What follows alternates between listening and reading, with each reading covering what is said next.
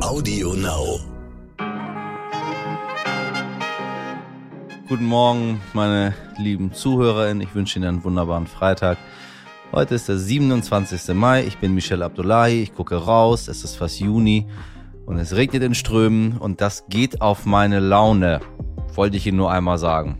Und sobald ich es gesagt habe, geht's mir auch gleich viel besser. Ähm, hoffen wir mal, dass es heute ein wenig schöner wird.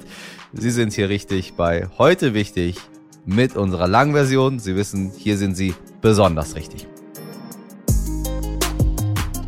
So, machen wir, machen wir mal ein bisschen gute Laune. Ich weiß nicht, wo Sie ja gerade sind. Kann ja sein, dass wir in den Bahamas sind und uns zuhören. Dann fragen sich, was faselt der da von Regen. Aber also Hamburg war schon echt schwierig die letzten Tage. Ich habe meinen Mantel wieder rausgeholt, aber naja, egal. Wir kennen das ja nicht anders. Also ich zumindest seit 1986 nicht. Je gebildeter eine Person ist, desto toleranter ist sie auch, Fragezeichen, könnte man denken. Und das vermuten wahrscheinlich auch viele Menschen von sich selbst. Man denkt ja gerne über sich, man wäre völlig diskriminierungsfrei und sowieso der toleranteste und beste Mensch der Welt. Aber diese Gleichung geht nicht so ganz auf, sagt mein heutiger Gast, Kulturanthropologin Frances Sieg. Außerdem schauen wir in die USA. Am Dienstag gab es in Texas eine Schießerei an einer Grundschule, ein sogenanntes Mass-Shooting für die die USA mittlerweile eine traurige Bekanntheit erreicht haben. Und nun trifft sich, wie geplant, nur drei Tage später die bekannte Waffenlobby NRA zu ihrer Jahresversammlung mit hochkarätigen Gästen.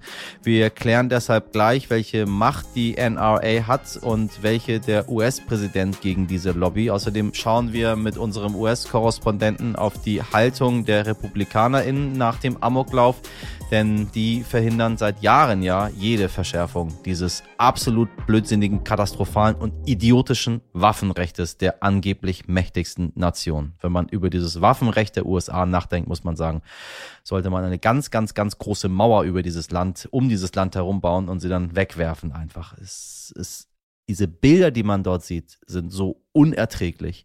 Und es gibt Menschen, die tatsächlich immer noch drauf pochen und sagen, ja, ist unerträglich, aber ähm, die Waffe ist mein Recht, weil ich bin frei. Und diese verrückten Idioten und Spinner, die haben wir auch bei uns hierzulande, meine Damen und Herren. Passen wir gemeinsam auf, dass wir solche Zustände hier bei uns niemals haben werden, hoffentlich. Tut mir leid, aber das zu sehen, zehnjährige GrundschülerInnen, die umgebracht werden, ist sehr, sehr hart. Zuerst für Sie das Wichtigste in aller Kürze. Bundeskanzler Olaf Scholz hat beim Weltwirtschaftsforum in Davos die Behandlung der muslimischen Uiguren in China als Verletzung der Menschenrechte kritisiert. Zuvor hatten KollegInnen unter anderem vom Spiegel die sogenannten Xinjiang Police Files öffentlich gemacht. Diese beweisen mit Fotos, Reden und behördlichen Anweisungen eine massenhafte Internierung von Uiguren in der besagten chinesischen Provinz. Und ja, wir sprechen auch von Folter und der Existenz eines Schießbefehls. Chinas Regierung wies die Vorwürfe selbstverständlich als Lüge des Jahrhunderts zurück. Eine sitzt im Gefängnis, zwei müssen im Exil leben. Für Außenministerin Annalena Baerbock sind die drei belarussischen Bürgerrechtlerinnen Svetlana Tichanowskaja, Veronika Zepkalo und Maria Kolesnikova die mutigsten Frauen Europas. Die Frauen wurden gestern in Aachen mit dem diesjährigen Karlspreis geehrt. Kolesnikova, die in ihrer Heimat eine elfjährige Haftstrafe verbüßt, wurde dabei von ihrer Schwester vertreten. Achtung, liebe Twitter-Fans. Hashtag Datenmissbrauch. Der Kurznachrichtendienst soll Mailadressen und Telefonnummern von NutzerInnen statt nur zur besseren Absicherung der Accounts für Werbezwecke missbraucht haben. Oh, sind wir überrascht. Dafür muss bitte jetzt 150 Millionen Dollar Strafe zahlen. Teuer werden könnte es auch für Schauspieler Kevin Spacey. Er wurde in Großbritannien nun offiziell wegen sexuellen Missbrauchs an drei Männern angeklagt. Apropos teuer, wir bleiben am Thema. Amber gegen Johnny, Hit gegen Depp. Das Finale einer Schlammschlacht titelt die SZ. Ja, liebe Community, heute werden die Schlussplädoyers im für mich absurdesten und gleichzeitig doch irgendwie unterhaltsamsten Gerichtsprozess des Jahres gehalten. Danach müssen die Geschworenen so nach sechs Wochen Verhandlung entscheiden, ob Johnny Depp 50 Millionen Dollar von seiner Ex-Frau Amber Heard bekommt oder Heard 100 Millionen von Depp. Kaching. Schauen wir mal. 213. 213 Schießereien gab es alleine dieses Jahr in den Vereinigten Staaten, zählt die Non-Profit-Organisation Gun Violence Archive. Die bisher dramatischste passierte erst diese Woche. Ein 18-jähriger Schütze läuft in Uval, Texas in eine Grundschule und tötet dort 19 Kinder und zwei Erwachsene. Zuvor schoss er auf seine Großmutter. Außerdem soll er kurz vor der Tat laut dem US-Sender CNN noch Nachrichten über ein soziales Netzwerk an ein 15 Jahre altes Mädchen aus Frankfurt am Main geschrieben haben. Das Entsetzen ist groß. Natürlich ist es groß. Es ist sehr groß. Es ist unfassbar groß. Wie jedes Mal möchte man fast zynisch sagen. Aber an den Waffengesetzen in den USA ändert sich nichts. Denn die Republikanische Partei trägt keine Verfassungsänderung mit. Und nicht nur das entrüstet US-Präsident Joe Biden. Als Nation müssen wir uns fragen, wann in Gottes Namen wir der Waffenlobby die Stirn bieten werden. Wann in Gottes Namen tun wir, was getan werden muss. Ja, die Macht der NRA, der Waffenlobby namens National Rifle Organization, ist schlicht zu groß und für mich hat es einen verdammt bitteren Beigeschmack, dass die NRA ab heute bis Sonntag wie geplant ihre Jahresversammlung in Houston abhält, so als wäre es egal, dass gerade erst kleine Schulkinder erschossen wurden. Das ist wahrhaftiger Zynismus. Und ja, auf solchen Veranstaltungen schütteln Menschen wie der Ex-Präsident Donald Trump oder der texanische Gouverneur Ted Cruz die Hände von Waffenlobbyistinnen, mal davon abgesehen, dass Trump auch eine Rede halten wird. Mehr weiß mein Kollege Christopher Wittig. Er ist unser neuer Korrespondent in Washington DC und Leiter des RTL NTV Studios in Washington. Christopher, wird der schreckliche Amoklauf in Texas dort irgendeine Rolle spielen? Die NRA ist die wohl mächtigste Organisation in den USA mit politischem Einfluss. Sie haben vor allem auf die Republikanische Partei einen enormen politischen Einfluss. Und wenn sich die Mitglieder am Wochenende in Houston, Texas treffen werden, dann wird der Amoklauf an der Grundschule in Uvalde ein Thema sein, aber eher um das alte Argument der Waffenlobby wieder aufleben zu lassen, das da lautet, es braucht mehr Waffen in den richtigen Händen, nicht weniger Waffen. Wir haben es gerade gehört, US-Präsident Joe Biden ist nach diesem Massaker besonders erschüttert und zeigt mit dem Finger auf die NRA, wie viel Macht hat der Präsident, was die Verschärfung des Waffenrechts angeht. Das Recht für US-Bürgerinnen und US-Bürger Waffen zu tragen ist in der Verfassung niedergeschrieben im zweiten Zusatzartikel. Und diesen Artikel kann natürlich auch ein Präsident nicht einfach außer Kraft setzen. Es geht ja auch gar nicht darum, die Verfassung zu ändern, sondern um Regulierung, das heißt gesetzliche Regelungen zu schaffen, die den Verkauf von Waffen regulieren. Und ein Gesetz, das liegt schon seit Jahren vor, aber um es durchzusetzen, bräuchte Präsident Biden im Senat 60 Stimmen. Er hat im Moment aber nur 51. Das heißt also, die Mehrheit reicht am Ende nicht aus.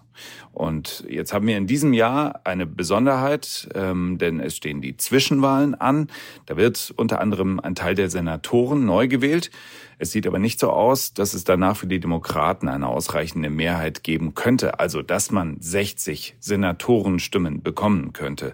Dann würde das Gesetz nämlich durch den Senat gehen. Also im Moment wenig Hoffnung, dass sich wirklich etwas ändert an der Gesetzgebung für den Waffenverkauf in den USA. Der republikanische Gouverneur von Texas bekundet sein Beileid, aber über das Waffenrecht will er nicht debattieren. Wie fallen sonst die Reaktionen der RepublikanerInnen aus, Christopher? Es gibt auch unter den Republikanern Vertreter, die für mehr Kontrollen beim Waffenkauf sind, aber, das muss man ganz klar sagen, die sind in der absoluten Unterzahl. Ja, und wir reden ja insgesamt von Regulierung der Waffenverkäufe, nicht etwa von Verboten. Dafür gibt's keine gesetzlichen Initiativen, die Aussicht auf Erfolg hätten. Aber es sind eben vor allem die Vertreter wie Ted Cruz, Senator in Texas, die unter den Republikanern die lauten Stimmen sind. Und Ted Cruz war es, der kurz nach dem Amoklauf an der Grundschule eben genau das Argument wieder rausgeholt hat. Hätte ein bewaffneter Polizist an der Grundschule gestanden, hätte diese Tat verhindert werden können. Und noch ein kurzes Wort zum Gouverneur Greg Abbott in Texas. Der ist es genau gewesen, der im vergangenen Jahr dafür gesorgt hat, dass der Verkauf von Waffen noch einmal erleichtert wurde. Als 21-jähriger Mensch in Texas muss man jetzt keinerlei Voraussetzungen erfüllen, kann einfach ins Geschäft gehen, sich eine Waffe aussuchen und damit herausspazieren. Sternenkorrespondent Raphael Geiger hat nach dieser Schießerei geschrieben, die USA hätten sich ans Sterben gewöhnt. Den Eindruck hat man tatsächlich bei 213 Schießereien allein dieses Jahr. Warum tut sich einfach nichts an den Waffengesetzen? Haben die USA sich tatsächlich ans Sterben gewöhnt? Waffen haben in den USA eine ganz andere Tradition. Hier ist es vor allem in den ländlichen Regionen nichts Ungewöhnliches, eine Waffe zu besitzen, im Nachttischschrank zu haben oder irgendwo in der Wohnung ähm, ein Gewehr stehen zu haben. Ich bin aber zugegebenermaßen erst in der dritten Woche als Korrespondent in den USA. Ich habe aber bereits zwei Amokläufe erlebt. In Buffalo erschießt ein weißer Rassist zehn schwarze Menschen. Jetzt erschießt ein 18-Jähriger 19 Kinder und zwei Lehrkräfte. Mich hat das alles tief bewegt. Vor allem aber bei der ersten Tat der Schießerei in Buffalo ist das Land ziemlich schnell für meine Verhältnisse oder nach meiner Perspektive zur Tagesordnung übergegangen. So furchtbar sich das anhört. Ja, und im Moment gibt es kein anderes Thema als den Amoklauf an der Grundschule. Ich frage mich natürlich ein bisschen, wie lange. Alle Medien berichten rund um die Uhr. Aber wie es in einigen Tagen sein wird, wir werden es natürlich genau beobachten. Aber wie man merkt, ich drücke mich da ein wenig vor der Antwort, weil ich noch so tief geschockt bin und irgendwie auch die Hoffnung nicht aufgeben will, dass der Tod der Kinder in Texas und der People of Color in Buffalo vielleicht doch irgendwie die Meinung der Menschen hier in den USA über das Waffenrecht und das Recht, Waffen zu tragen, ändern könnte. Danke dir, lieber Christopher, und viele Grüße nach Washington, DC.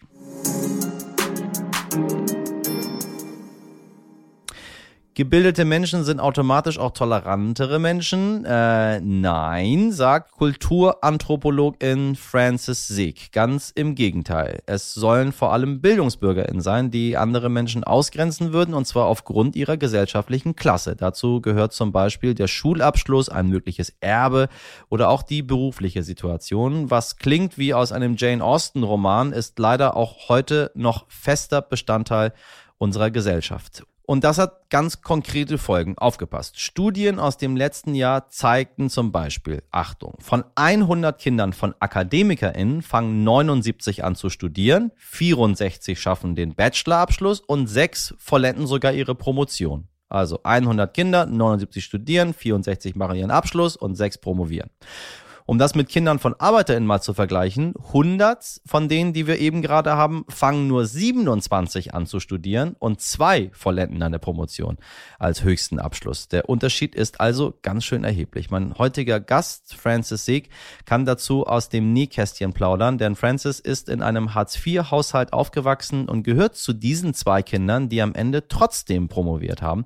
Deshalb ist dieses Forschungsthema eine echte Herzensangelegenheit und ein wirklich wirklich schönes, interessantes Gespräch, was uns alle, wenn wir denn äh, zu den besser betuchten oder zu den angeblich schlaueren oder auf jeden Fall zu denen, die einen Vorteil hatten, als sie geboren wurden, gehören, dann muss man sich schon so ein bisschen an die eigene Nase fassen. Wobei eigene Nase fassen reicht da ehrlich gesagt nicht aus. Hören Sie mal selber genau hin.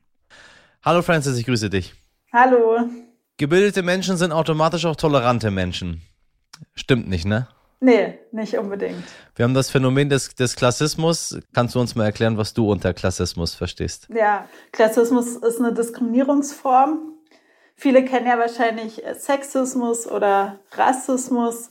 Klassismus ist die Diskriminierung aufgrund von sozialer Herkunft oder sozialem Status. Also richtet sich zum Beispiel gegen Arbeiterkinder, gegen erwerbslose Menschen, wohnungslose Menschen. Warum ist dieses Denken immer noch so tief verankert? Wir dachten ja eigentlich, dass wir äh, zumindest diese Klassenunterschiede überwunden hätten und das jetzt seit mehr als vielleicht 100 Jahren, insbesondere bei uns in Westeuropa. Mhm. Ja, aktuell wächst natürlich die soziale Ungleichheit. Also wir kriegen es ja jetzt alle mit mit den steigenden Lebensmittelpreisen, den steigenden Heizkostenpreisen und wir leben wieder in einer Gesellschaft, wo Klasse tatsächlich wichtig ist und diese ganzen Bilder über zum Beispiel arme Menschen, über ArbeiterInnen, über erwerbslose Menschen, die lernen wir auch schon sehr früh. Also in unserer Kindheit. Wir wachsen mit diesen klassistischen Bildern auf. Du sagst, es sind vor allem BildungsbürgerInnen, die andere Menschen ausgrenzen. Kannst du das mal erklären, warum das ausgerechnet die, die BildungsbürgerInnen sind?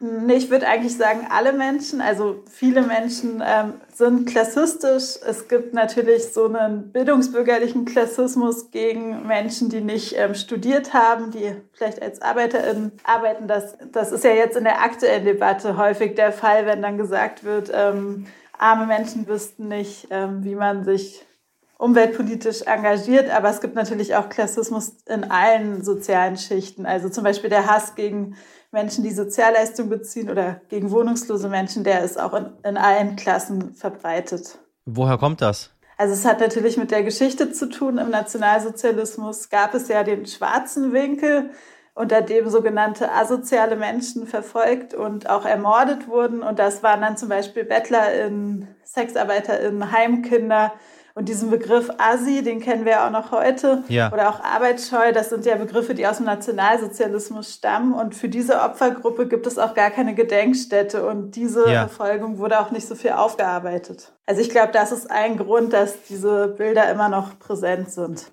Und das hat sich jetzt äh, fast 80 Jahre nach Kriegsende immer noch gehalten. Ja, unter anderem. Und dann ist es natürlich so, dass wir in einer Gesellschaft leben, wo dann oft gesagt wird, wenn du arm bist, bist du selbst schuld. Du hast dich ja angeblich nicht genug angestrengt. Und das hilft natürlich auch, um zu verschleiern, dass unsere Gesellschaft oft sehr ungerecht ist. Was hast du selber für Erfahrungen gemacht in deinem Leben? Es hat ja einen Hintergrund, warum du auf diesem Themengebiet forschst. Ja, genau. Also bei mir war es auch so, dass ich Klassismus erlebt habe und in der Jugend, in der Kindheit, vor allem da ich bei einer alleinerziehenden erwerbslosen Mutter selbst aufgewachsen bin und da natürlich erlebt habe, was es bedeutet, wenn man dann als ähm, asozial oder als, als Unterschicht ähm, abgestempelt und auch ausgegrenzt wird. Also mit solchen Klischees bin ich auf jeden Fall auch aufgewachsen, habe die auch schon früh bemerkt und jetzt heute forsche ich an der Humboldt-Universität, da bin ich ein bisschen in einer anderen Klasse, kriege ich dann mehr mit, wie über andere Menschen auch geredet wird. Was beeinflusst denn, in welcher Klasse ich bin? Ist es das Geld? Ist es das Aussehen? Ist es mein, weiß ich nicht, Filmgeschmack? Was ist es? Ja, eigentlich alles ähm, drei. Also zum einen natürlich Vermögen, Eigentum, Geld, also das aktuelle Einkommen, aber auch, ob man erben wird. Und ähm, dann geht es auch tatsächlich um Geschmack, um in der Soziologie nennen wir das Habitus, darum, wie redet man, wie spricht man, wo fühlt man sich wohl, welchen Geschmack hat man, welches Selbstbewusstsein. Und es geht auch noch um das sogenannte kulturelle Kapital, also Bildungsabschlüsse, hat man Abitur oder einen Bachelor-Master-Abschluss, einen Doktortitel oder eben zum Beispiel einen Hauptschulabschluss. Das macht ja einen großen Unterschied in unserer Gesellschaft. Du hast es selber vorgemacht. Wie häufig ist es denn, dass man es schafft, aus seiner sozialen Klasse auszubrechen? Das ist tatsächlich relativ selten. Durchschnittlich dauert das sogar sechs Generationen, wenn man aus einer einkommensarmen Familie kommt, ein durchschnittliches Einkommen zu erreichen. Also es ist wirklich relativ selten. Die meisten Menschen bleiben in der sozialen Klasse, in die sie reingeboren wurden, aber natürlich auch nicht alle. Es gibt natürlich auch immer Menschen, die ähm, auf- oder absteigen. Also da kennen wir ja auch viele Geschichten. Ich hatte neulich eine Diskussion gerade zu diesem Thema und ähm, das ging sehr hitzig zu, weil einige der Meinung waren, naja, wenn man es nicht selber probiert, dann kann man es überhaupt gar nicht schaffen. Ähm, und andere, die, äh, weiß ich nicht, quasi aus, aus dieser Hartz-IV-Familie kamen, die arm waren, die als Kinder keine Geld hatten, äh, die haben dann gesagt, nee, das geht nicht. Man kann nicht aus dieser Klasse aufbrechen, indem ich einfach etwas tue. So, und ich wusste ehrlich gesagt nicht so genau, was ich dazu sagen soll. Was, was sagt man denn dazu? Auf der einen Seite verstehe ich das natürlich, wenn man in einer unteren Klasse geboren wurde, die nicht so viel Geld hat, dass es schwierig ist im Leben. Äh, auf der anderen Seite weiß ich, dass wenn man es versucht, äh, zumindest was erreichen kann, wenn man es versucht. Also bei mir war es genauso. Ich bin, habe mein Land verlassen und bin dann hier gelandet. Wir haben, wir haben alles verlassen, was wir hatten mhm. und sind von ganz oben, ganz unten gelandet äh, und haben uns wieder nach oben zurückgekämpft. Und ich verstehe nicht so ganz genau, wo das Problem ist. Auf einige wirkt es so, als würde man ähm, jammern und sagen, nur ich bin Hartz-IV-Empfänger, da komme ich gar nicht raus. Äh, oder man sei faul und die anderen sagen, ihr versteht mich überhaupt gar nicht, ich bin Arbeiterkind, ich habe überhaupt gar nicht diese Möglichkeiten gehabt, die du jetzt hast. Komm mal von deinem hohen Ross runter und hör mir mal zu. Kannst du das mal ein bisschen einordnen? Ja, ich hatte ja schon gesagt, dass es tatsächlich unwahrscheinlich ist. Also die meisten Menschen bleiben tatsächlich in der Klasse. Also die meisten Menschen, die reich geboren wurden, bleiben reich und die meisten Menschen, die arm geboren werden, bleiben auch arm. Aber es gibt natürlich immer auch Ausnahmen. Aber die Ausnahmen bestätigen dann schon fast mehr wieder die Regel, weil es eben eine ganz kleine Zahl ist. Woran liegt das? Also zum einen wird sehr viel ähm, Vermögen über Erbschaften weitergegeben. Aktuell ist es so, dass es dass 30 bis 40 Prozent, also fast die Hälfte des Gesamtvermögens jährlich über Erbschaften weitergegeben werden. Also die Frage zum Beispiel, was man an Erbschaften im Hintergrund hat, ist natürlich sehr, sehr bedeutend.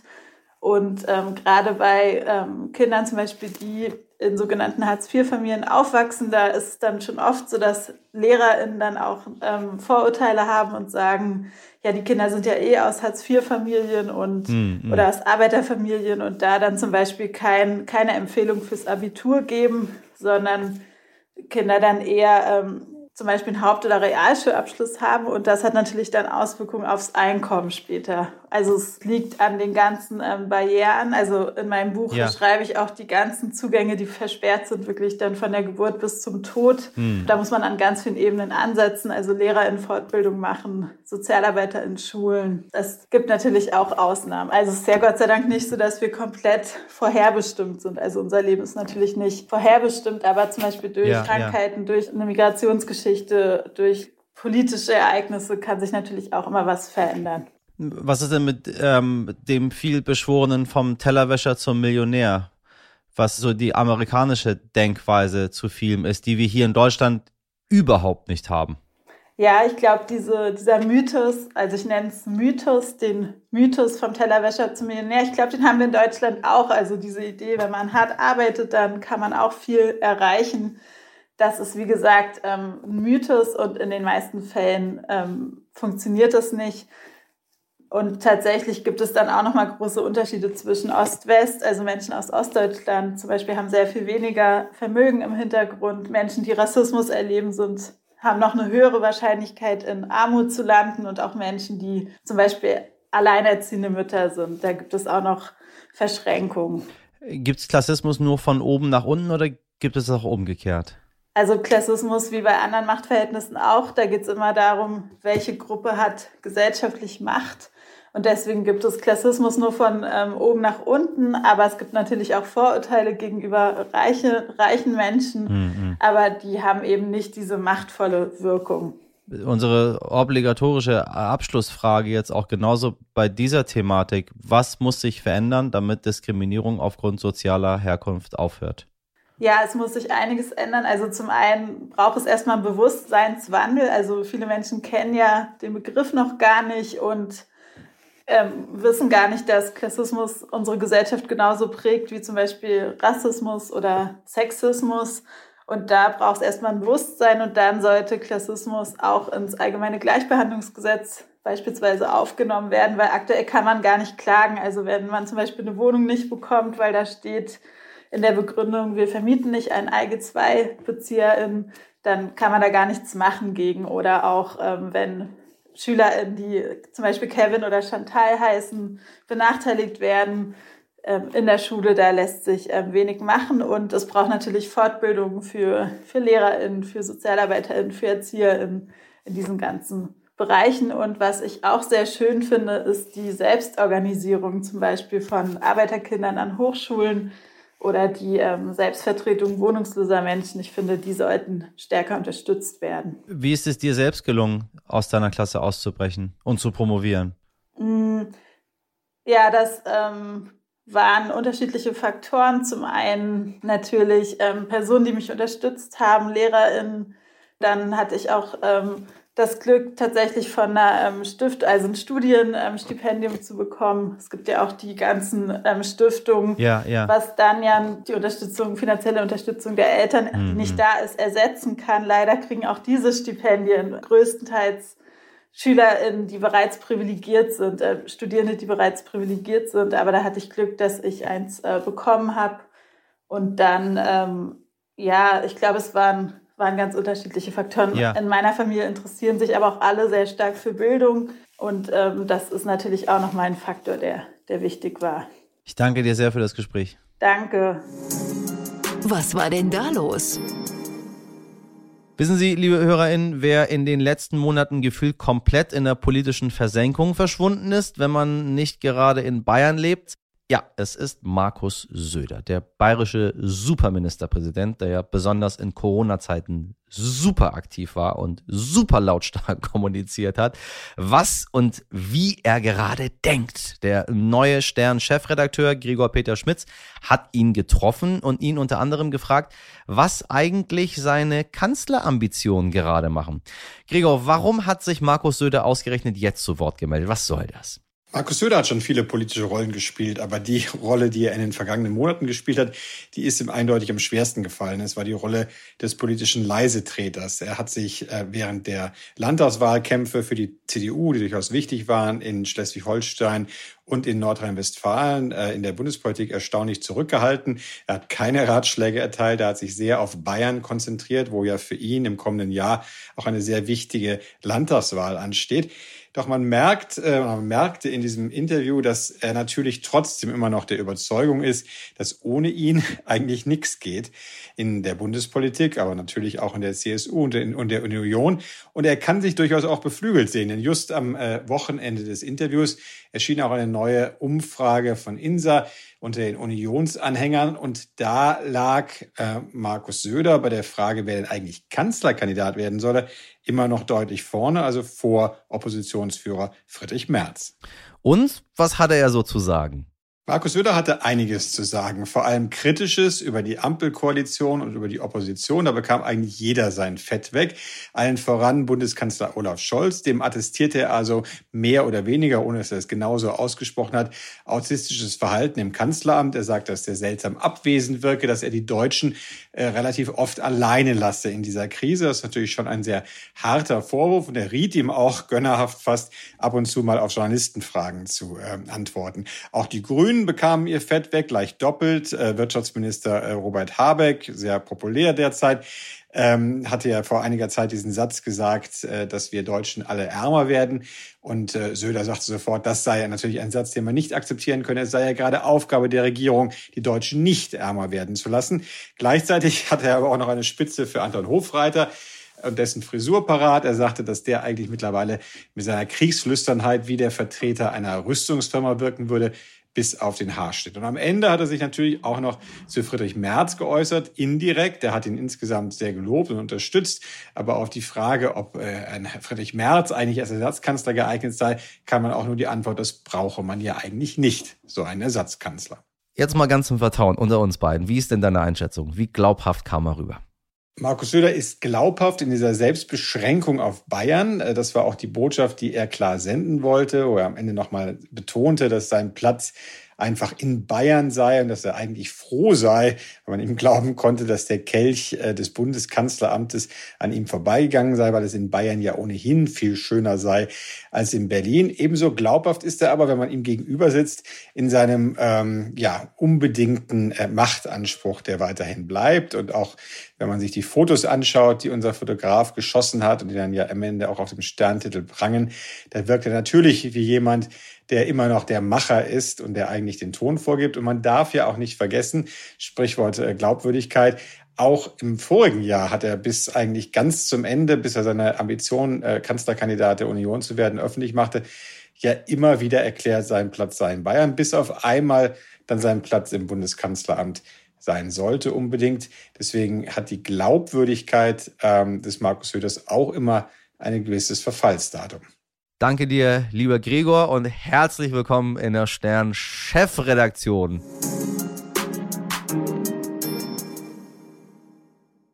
In die Versenkung taucht dieser Podcast jetzt auch ab, aber natürlich nur für zwei Tage. Ein wunderschönes Wochenende wünsche ich Ihnen. Am Montag ab 5 Uhr starten wir wieder gemeinsam in eine aufregende Woche. Ich verspreche es Ihnen. Empfehlen Sie uns weiter, abonnieren Sie uns, bewerten Sie uns, machen Sie das alles. Hören Sie sich das nicht jeden Tag an, ins eine Ohr rein, ins andere raus. Sonst geht das hier nicht mehr weiter mit diesem Podcast. Alles weitere, was immer Sie möchten. Unser zauberhaftes Postfach hat für Sie immer geöffnet, heute wichtig, stern.de. Grüße auch aus meiner Redaktion, die ebenfalls zauberhaft, ha, zauberhaft ist. Oh Gott, was ist heute los? Miriam Bittner, Dimitri Blinski und Frederik Löbnitz. Produziert wurde diese Folge von Nikolas Feberling. Schönen Freitag, machen Sie was draus. Montag, ihr Michel Abdullahi.